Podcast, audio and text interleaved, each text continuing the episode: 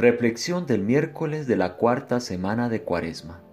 A partir del Evangelio de San Juan, capítulo 5, versículos 17 al 30. Mi objetivo no es hacer mi voluntad, sino la de aquel que me ha enviado.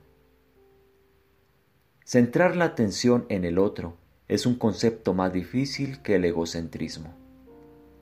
Todos estamos más familiarizados con el estado mental egocéntrico, aunque generalmente estamos más dispuestos a acusar a otros de ello que a verlo en nosotros mismos. Es lo opuesto a la enseñanza fundamental y a la dinámica básica de la meditación. La verdad que estamos plenamente vivos y que somos verdaderamente nosotros cuando nos orientamos hacia los demás en lugar de nuestros intereses es difícil de practicar.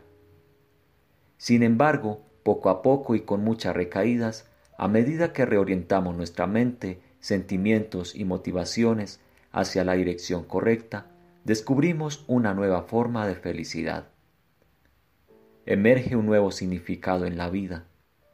La meditación, entendida de forma adecuada, abraza de todo corazón este cambio de la mente, al aprender a quitar la atención de nosotros mismos. Al principio y por algún tiempo parece que estamos batallando contra un fuerte viento en contra.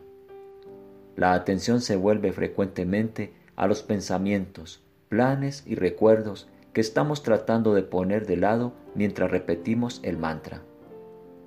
La mente, como un cachorro que está siendo entrenado en casa, continúa cometiendo los mismos errores. Se requiere no la fuerza o el castigo, sino mucha paciencia que refleje el amor que sentimos por el mantra.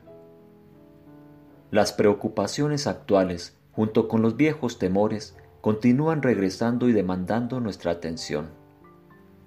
Parecería más útil usar nuestro tiempo de manera más rentable, tratando de resolver nuestros problemas o volviéndolos a analizar.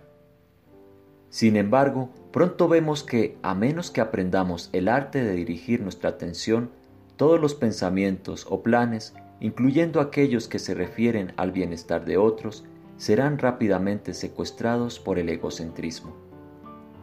El mantra, de manera suave pero constante, reentrena nuestra mente con un mayor nivel de atención centrada en los otros, lo que nos trae verdaderos beneficios a nosotros y a todos los aspectos de nuestro trabajo.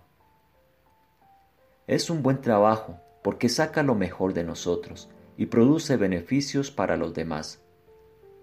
Lo que hacemos en nuestras sesiones de entrenamiento de meditación produce frutos en todos los ámbitos de nuestra elección y actividad consciente, y al mismo tiempo transforma nuestros hábitos inconscientes a nivel mental y emocional. Así que un nuevo horizonte aparece a la vista.